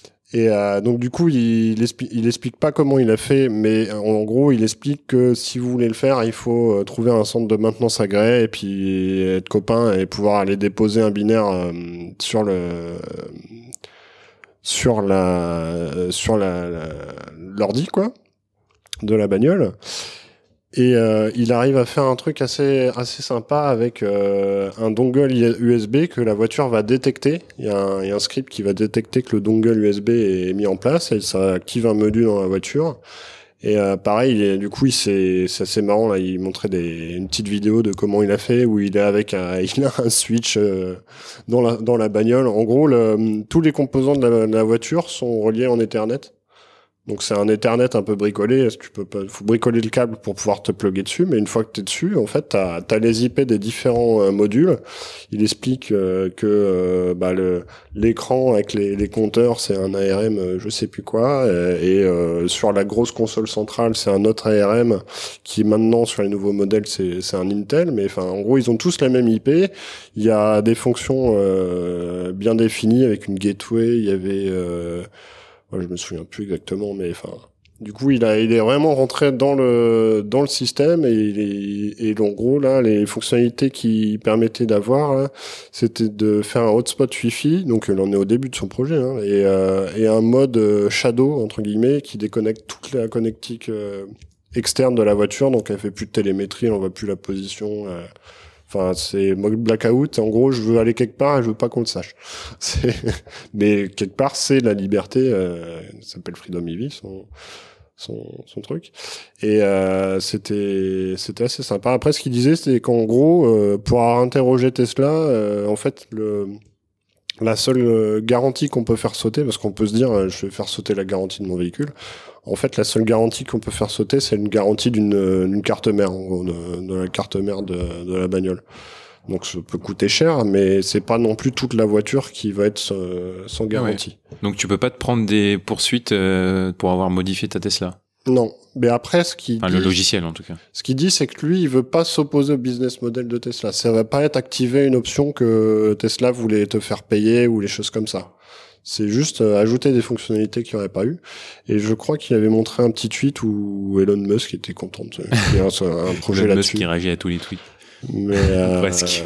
C'est clair. Après, là, pour l'instant, il est centré sur Tesla, mais le but de son projet, c'est de s'adapter à n'importe quel véhicule électrique. Donc, euh, T'es en train de dire, t'es en train de conduire, tu bidouilles sur ton téléphone avec euh, genre t'as routé ta bagnole, tu conduis, tu t'amuses à faire des conneries, tu t'amuses à lancer un nouveau petit plugin que t'as codé et sans faire exprès, t'es en train de faire une faute, enfin une faute ou une fausse faux réseau, une connerie, et tu peux trigger déjà les freins à main, et en plus t'es quand même assuré.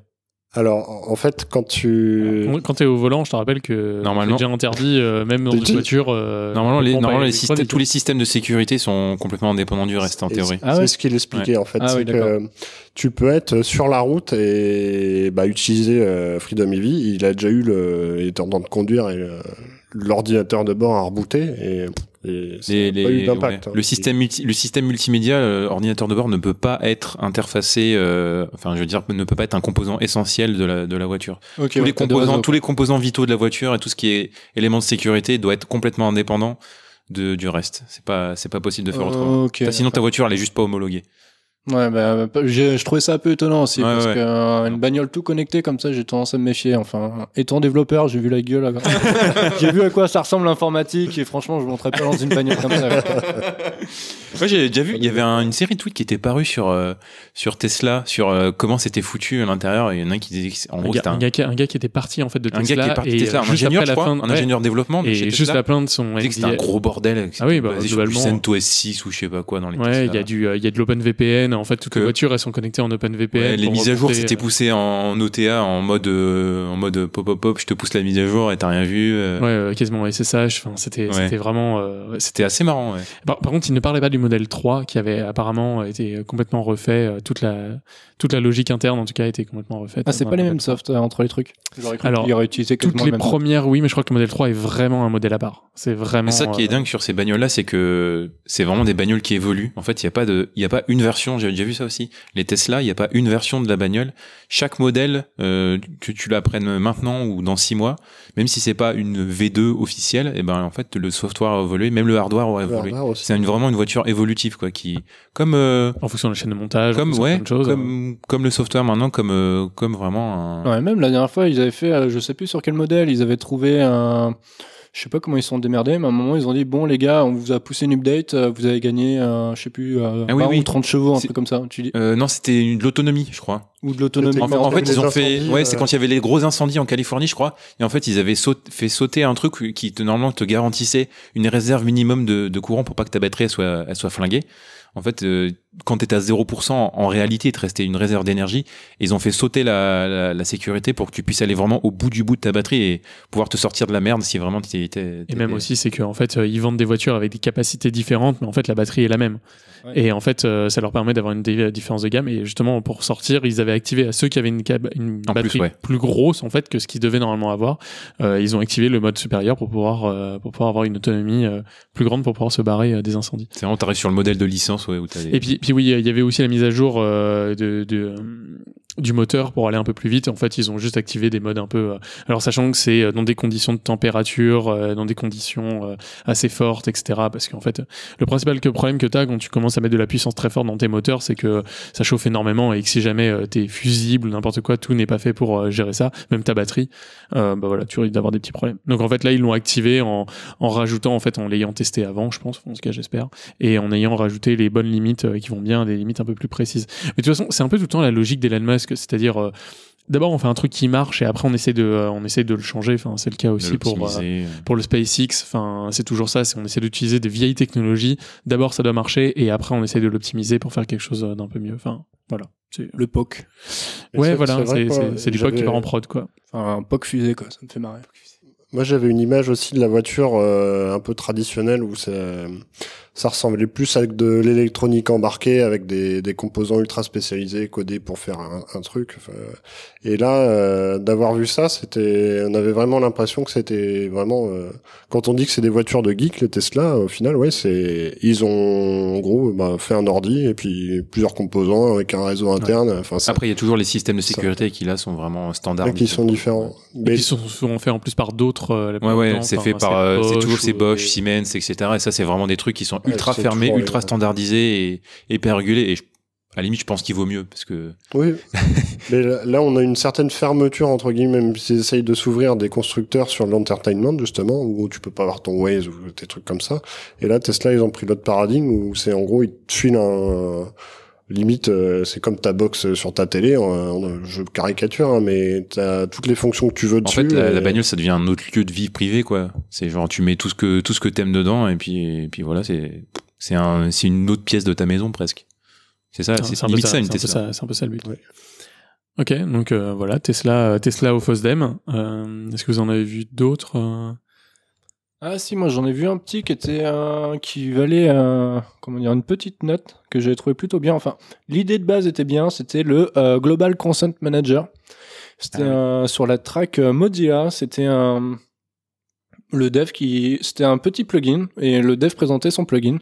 Le concept je le trouvais plutôt cool, c'était dire euh, on a tout le temps des Maintenant, avec la GDPR, on a tout le temps une petite pop-up pour demander est-ce que je peux poser mes cookies, est-ce que je peux euh, pomper toutes tes données, est-ce que je peux t'afficher plein de pubs et compagnie. RGPD, sinon, oui, pour les francophones. Et euh, du coup, là, le concept, c'était dire, euh, de base, je vais dire non, je vais t'enlever toutes les pop-up, et si jamais tu viens cinq fois sur le site, c'est-à-dire que tu as plus ou moins confiance dans le site, en tout cas tu l'utilises un peu plus couramment, et du coup, tu voudrais peut-être du contenu un peu plus personnalisé, donc là, je t'affiche la pop-up. J'ai trouvé ça euh, bien, en tout cas utile. Après, moi, euh, quand j'avais lu le papier, je, m'attendais à un truc un peu plus poussé, je m'attendais à un truc où euh, tu mettais toutes tes confi- toutes tes configs, tes préférences de privacy, et lui te gérait toute la gestion des cookies sur tous les sites ça, en général. Ça, c'est compliqué parce que c'est pas super standardisé, en fait. Et c'est pas du tout standard. J'ai cru comprendre qu'il y avait des débuts de standardisation, mais c'était une galère monstrueuse. Tout le monde s'amuse à triquer parce que le but c'est réussir à poser les cookies. euh, Enfin, s'il y a un, a un truc qui est une manière standard de dire non, tout le monde va se débrouiller pour dire euh, m'en fous, je pose mes cookies quand même. Quoi. C'était ce que je te disais d'ailleurs pendant le FOSDEM, c'est que euh, le Do Not Disturb, euh, enfin le Do Not Track, euh, il servait normalement à ça à la base et Personne ne le respecte personne vraiment, en ne fait. le respecte, mais alors vraiment pas du tout. Enfin, Je ça serais été. curieux de savoir s'il y a déjà quelqu'un. J'ai jamais vu un bout de code où que ce soit qui parlait du Do Not Track.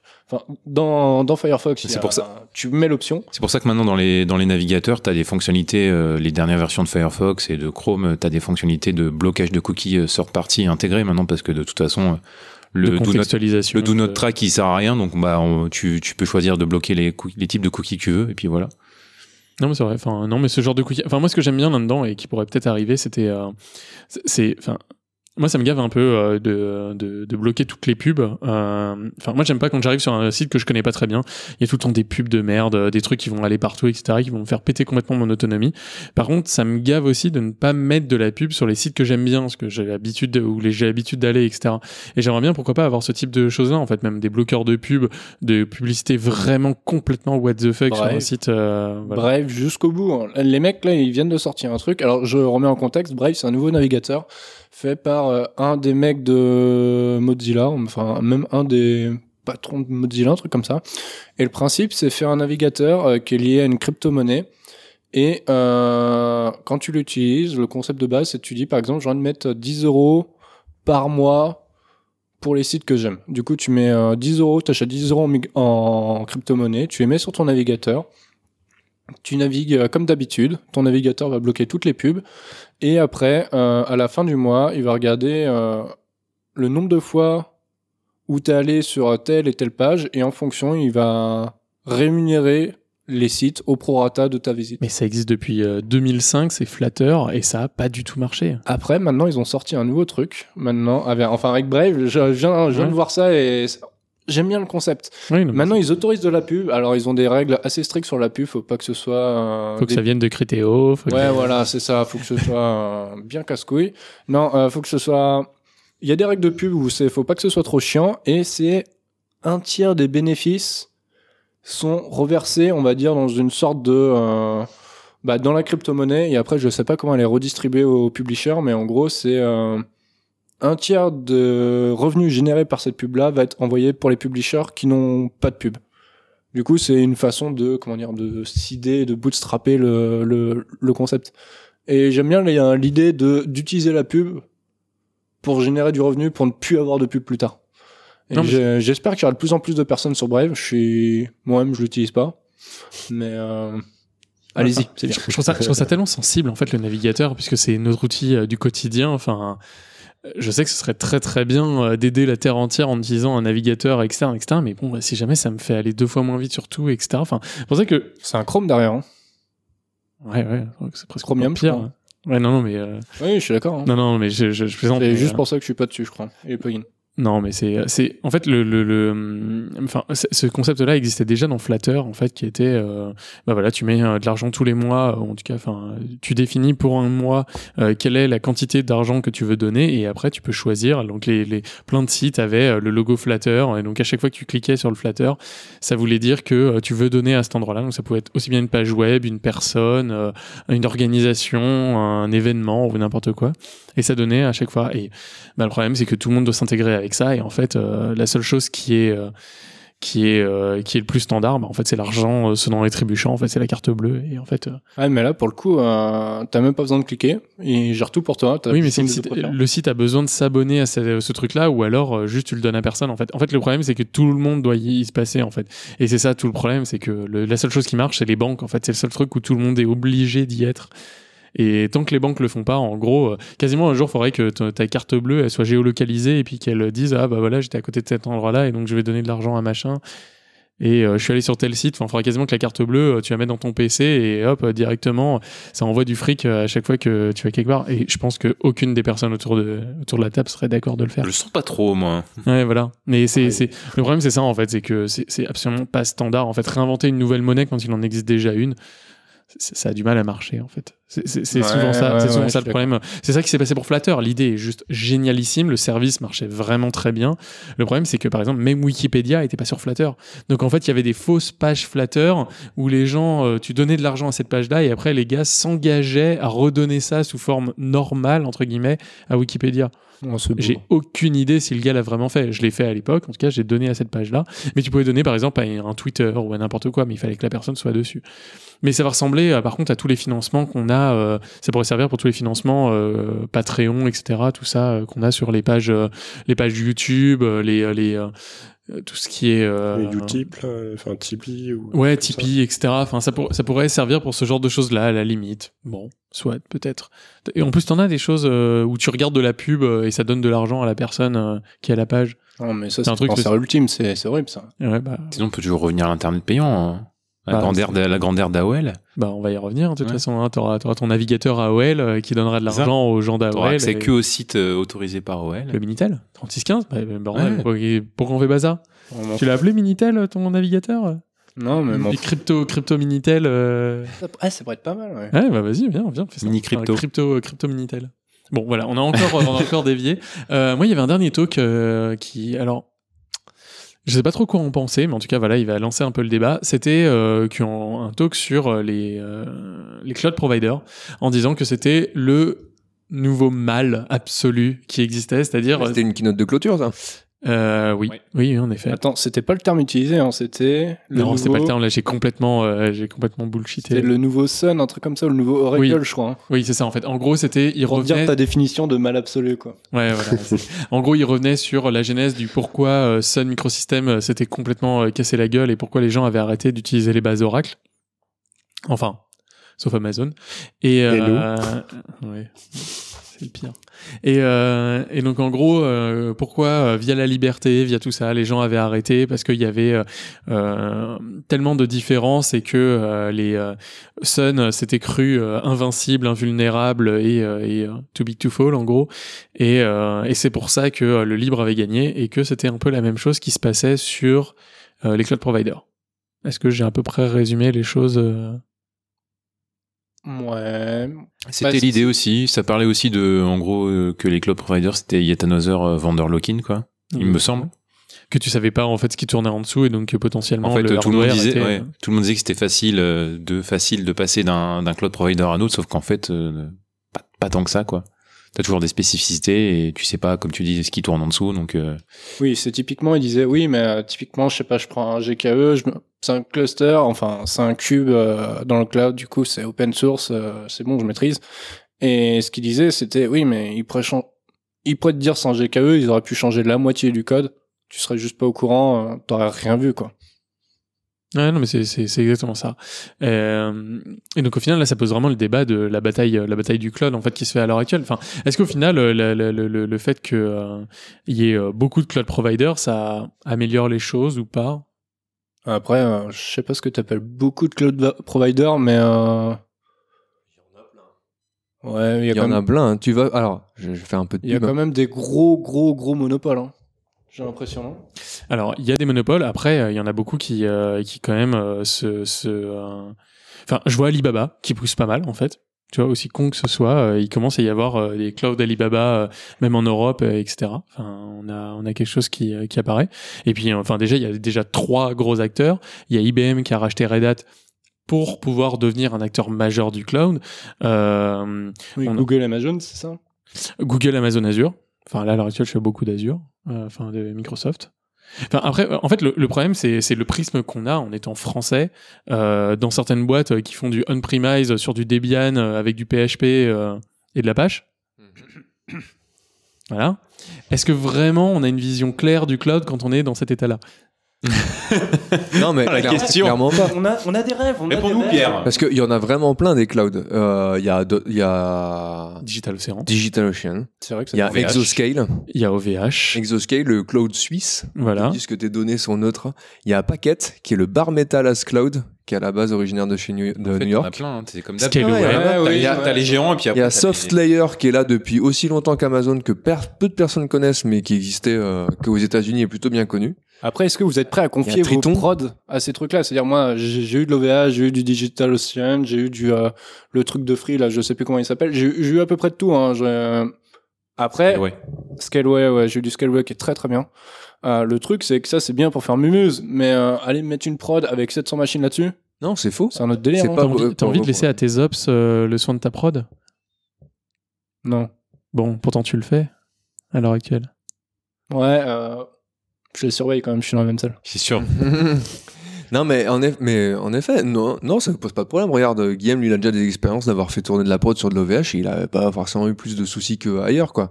Non, mais hormis le fait, Ouais. non, À part hormis le fait que le- brancher un rack, mais... euh, vous- tu crois qu'on le fait pas chez nous? Enfin bref. Hormis le fait que euh, quand une boîte est plus grosse comme Amazon ou Google, ils ont plus de, de force pour délivrer des features et donc des nouvelles API et donc des nouveaux composants, mais il y a que ça. Euh, sinon, euh, enfin, il y a que ça vraiment qui fait que tu, qu'ils sont attirés. Et après, ils font des business pour te dire puis- tiens, je te fais un peu de partenariat à droite à gauche. Et puis après, je profite du fait que euh, ouais, j'ai déjà euh, une partie de ma maison mère qui est dessus. Vas-y, c'est mieux d'utiliser le même écosystème. Tu vois, toujours dans le même esprit de il faut euh, mettre tous les œufs dans le même panier parce qu'au final, c'est plus facile à administrer. Mais après, et puis c'est tout. En fait, alors là, je vais y arriver. En fait, tu peux te dire que même si ton provider est entre guillemets pas fiable, euh, tu peux très bien le régler euh, toi par dessus en fait et se dire, euh, bah en fait mon provider est pas fiable, mais je suis sur trois providers. Oui, et de toute façon, t'es jamais censé truster ton provider. Enfin, je- de toute façon, jamais Exactement. truster un truc qui s'approche du, du sysadmin, SRE et tout. C'est c'est pas des mecs de confiance. Mais, mais euh, voilà, en fait, enfin, tu pourrais très bien avoir de la prod chez. OVH, euh, chez OVH, euh, voilà, et dès que tu as un problème, te dire, mais de l'avoir conçu dans ton produit, dans ton business model, dans, dans tout ça, de se dire, euh, bah, j'ai au cas où quelque chose ailleurs. Ils pourraient presque en fait le vendre comme une feature, genre Chaos Monkey intégré. Mais clairement, en fait, mais c'est ça en fait. On se, on se bat pour avoir du Chaos Monkey et on se bat pour pas être chez quelqu'un où c'est euh, embedded. Enfin, c'est. Oui, c'est vrai, c'est vrai. Non, mais Mais c'est. l'as avec les mais vraiment, je le instance pense- ou n'importe quoi. Je, je le pense, je le pense vraiment en fait. hein. c'est, c'est, en fait, en gros, à chacun de faire ses choix. C'est-à-dire, si tu as du legacy qui marche très mal et que euh, tu trustes euh, de la machine qui ne doit jamais tomber, etc. Bah, va sur de l'Amazon et peut-être ça marchera. Et euh, si jamais tu as un code qui est vraiment ultra résilient, euh, bah, etc. Bah, OVH ne devrait pas te faire peur en théorie. Sauf si vraiment tout le réseau tombe et dans ces cas-là, ton truc est, et comme c'est un truc qui tombe assez souvent, euh, c'est ça qui est chiant. Si tu le fais chez toi, hein, ça tombe aussi. Mais, hein. mais on- et, tout- et de toute façon, c'est toujours un calcul de SLA en fait, c'est-à-dire euh, c'est un coût euh, gain gain euh, par rapport à Au ce que ça au risque et, et à toi de le faire en fait. Peut-être que oh bah ça me coûte 10 fois moins cher et ça tombe deux fois plus. Bon bah deal, euh, je préfère le 10 fois plutôt que le deux fois en fait. Mais ça dépend beaucoup de ce que tu fais. Si jamais tu fais de la santé, tu le feras peut-être pas. Si jamais tu fais euh, si jamais tu fais euh, un autre système, tu le feras pas. En fait, ça dépend beaucoup beaucoup beaucoup de ton business. À toi en tant qu'ingénieur Oui. de trouver la meilleure solution à ton problème. Et il n'y a pas de bonne solution.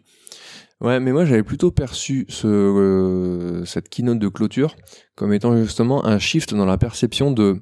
À un moment donné, on a fait de l'open source parce que c'était les valeurs de on veut des choses un peu plus ouvertes et interopérables. Et deux, euh, maintenant avec tout ce qui est ça, c'est tellement on demand que euh, bah, en fait euh, je m'en fous parce que si je suis une startup dans deux ans je revends et puis whatever. Si je fais du locking je m'en fous. Dans deux ans c'est plus mon problème. Ou je vais utiliser ça parce que m'en fous je veux le moins cher. Et que peu importe les valeurs de si je suis loqué je suis moins cher. De toute façon la vie va tellement vite que demain je ferai autre chose Ou c'est de se dire, de toute façon, euh, tout est déjà legacy. euh, Enfin, j'ai poussé mon code, c'est déjà du legacy. Exactement. Après, après, il, il parlait aussi euh, du serverless, hein, qui est un point qui arrive énormément. On n'en a pas parlé jusqu'à présent, mais le serverless, pour le coup, c'est du enfin, très souvent du gros, gros, gros, gros locking. C'est pour ça d'ailleurs qu'il parlait, si on en a un peu parlé, du ah mais c'est PHP. là qu'il a fait le la référence au PHP Exactement, c'est dans cette keynote là où on a eu la référence qui est bah, PHP au final c'est du serverless pas loqué. Enfin, t'es loqué à PHP. Enfin, c'est, c'est, non.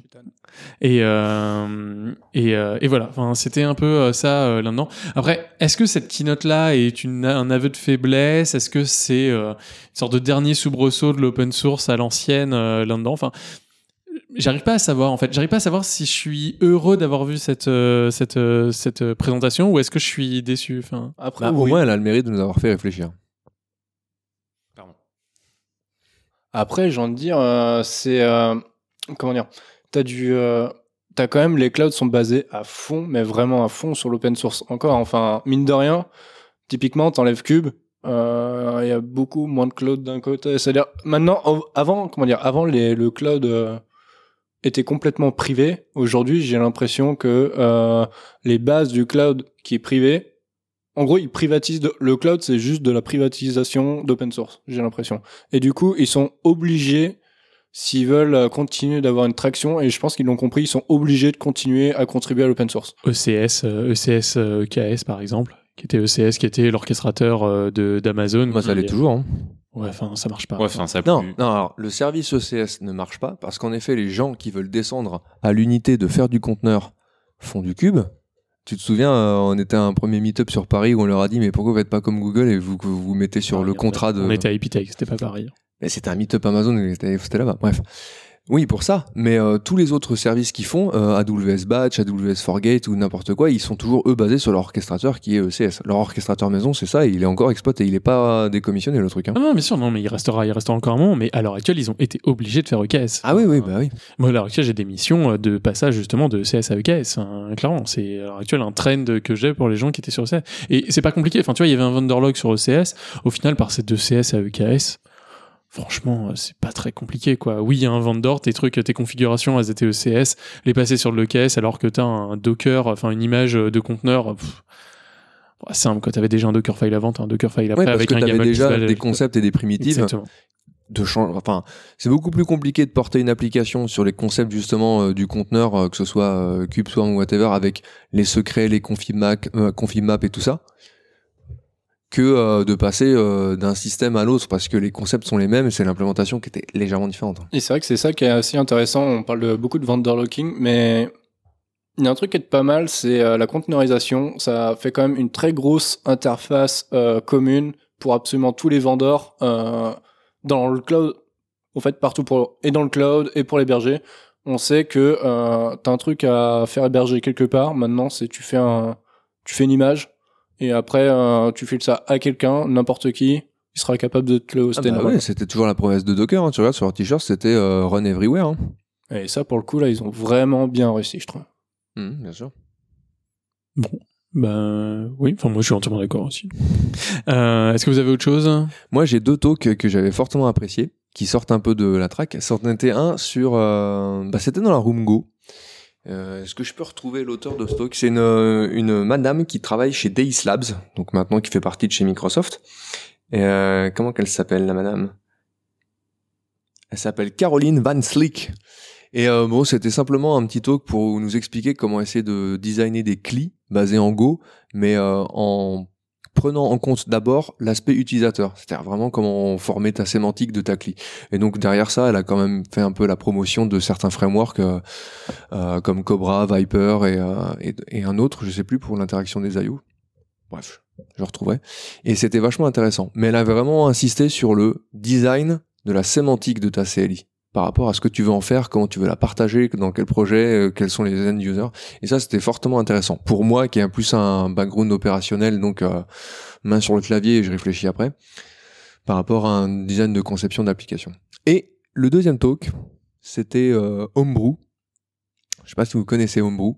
Homebrew, c'est le gestionnaire de package qui a émergé sur la plateforme macOS et euh, qui était euh, dont le concept était intéressant. Donc là maintenant, ils ont atteint leur petit 10 ans, ils ont atteint la version 2 et ils sont désormais compatibles Linux. Et Windows, ils projettent aussi d'être aussi compatibles Windows. Et, euh, et c'était vachement cool. Donc pour ceux qui connaissent pas forcément Homebrew, c'est un package, c'est donc un système de package mais qui se repose entièrement sur euh, GitHub en tant que backend et source de vérité et contribution. Pour ceux qui ont déjà essayé de faire des packages et de les mettre dans la communauté Debian ou dans une autre communauté de distro, vous pouvez savoir à quel point c'est difficile. Alors, j'ai eu l'expérience récemment. Et ben, c'est super simple. T'as juste à attendre. Genre du jour au lendemain, j'ai pas compris. euh, j'ai eu un, euh, j'ai eu un pic. Enfin bref, je regardais les sources pour savoir d'où ça venait sur GitHub. En gros, euh, qui regardait ma page. Et là, j'ai vu un truc euh, genre sur Debian. Et là, je vois, ok, j'ai rejoint les repos euh, officiels de euh, Debian, de Arch et compagnie. Et en fait, les mecs, ils, ils le font tout seuls en fait. C'est trop bien. Donc c'est pas si compliqué. T'as lu combien de fois le Debian Manifesto et Alors, le non, par contre, j'ai essayé, de le, j'ai whatever essayé de le faire moi-même. Par contre, faut pas le faire soi-même. Faut laisser, euh, faut trouver des bons gros barbus à l'ancienne. Ils sont dans une cave quelque part euh, dans le monde. Je sais pas où ils sont, mais euh, doivent être quelque part.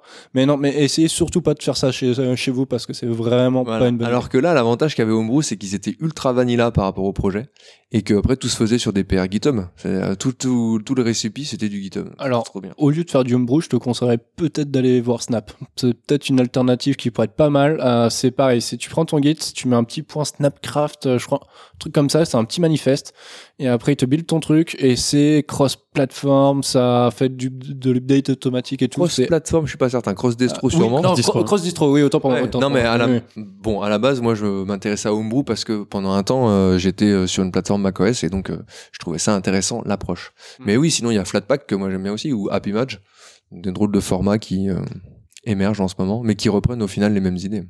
De toute façon, euh, le cross-platform, c'est pas ton package Alors, alors, manager. pas du tout. Enfin, Homebrew pour le coup, ça reprend plutôt chocolaté. Enfin, tu vois, il y a chocolaté et Homebrew, ça marche à peu près de la même façon. C'est que ça compile en local sur ton PC. euh, Plus maintenant, plus maintenant. Ils faisaient ça au début, et justement, à un moment donné, ils avaient une chiadée d'issues qu'ils pouvaient pas résoudre parce que justement, ça dépendait de chaque poste. Ou maintenant, ils pré-build et ils ont des binaires. Ah, ils euh, pré-build ouais, maintenant. Et Ils appellent ça des bottles.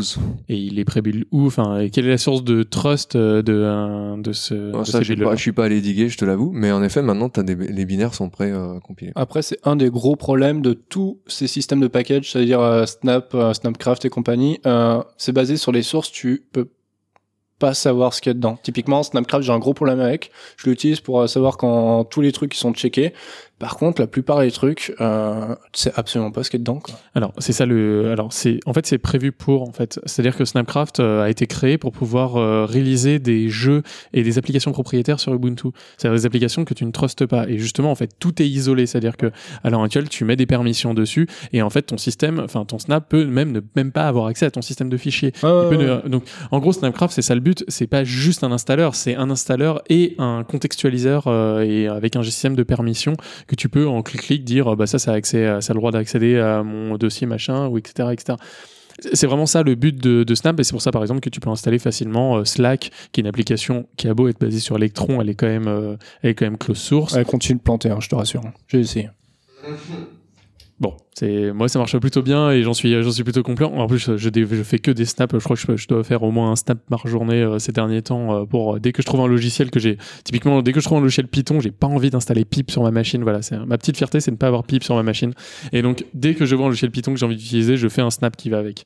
Dès que même je vois un truc Go, euh, j'ai pas envie de me faire chier avec les mises à jour de GoGet qui marchent jamais. Et ben je fais un snap et je leur release et je leur dis regardez comment on fait un snap euh, directement avec Go Release, etc. Enfin voilà, c'est mon petit délire du moment. Euh, Je fais des snaps à peu près partout euh, sur tous les logiciels que j'aime bien. Mais Un euh, jour, il a aussi commis avec les PPA, mais bon. ouais voilà, et avant je faisais ça avec les PPA. Enfin bref, c'était c'était mon petit délire d'avoir des PPA pour tous les logiciels que j'utilisais. Enfin bref, voilà, mon petit voilà, epic shit. Euh, T'en avais un deuxième ou pas Ah bah, J'en ai parlé. J'ai parlé de la CLI en Go. Ah oui. Et ensuite de Homebrew. Ok. Bon, bah super. Bon, bah on peut euh, finir là-dessus. Euh, Peut-être aussi euh, pour remettre dans le contexte, voilà, comme c'est la fin, on va parler de la fin du FOSDEM. Donc la fin du FOSDEM, c'est un moment où on n'a presque pas dormi de- d'un week-end en entier. Euh, c'est un moment où on est fatigué, c'est un moment où il fait froid, parce qu'on est à Bruxelles en février. Humide. Voilà, et très humide cette année, en Avec la effet. neige aussi. Ouais, on a eu de la... Enfin, on a tout eu, on a tout eu. Mais on a eu des gaufres et du café.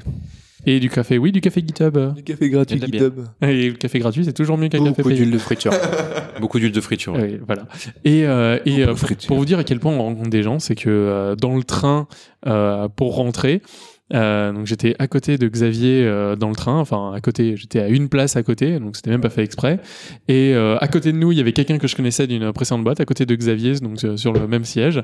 Et euh, quand on est allé après euh, dans le la voiture bar avec euh, pour rejoindre Victor, Étonnamment. qu'on était dans ah non mais on était à l'eau c'était ça le pire on était à l'eau et euh, en fait dans la voiture barbe on a croisé le créateur de Loki avec qui on a pu parler euh, directement donc voilà à quel point le monde est petit dans le même train Et une autre fierté de Totor, attention, le tweet de la mort. Ah ouais, non. Ouais. Le tweet de la mort, ouais. J'ai réussi à mettre un tweet où j'ai eu le créateur de Loki et Le le créateur- de, Prometheus Prometheus. et un autre Et un autre gars, ouais, sur. euh, oh, voilà qui ont commencé à se foutre sur la gueule euh, sur Ouais, gentiment, mais. ouais très très gentiment Une petite fierté du week-end, ouais. De fin de week-end.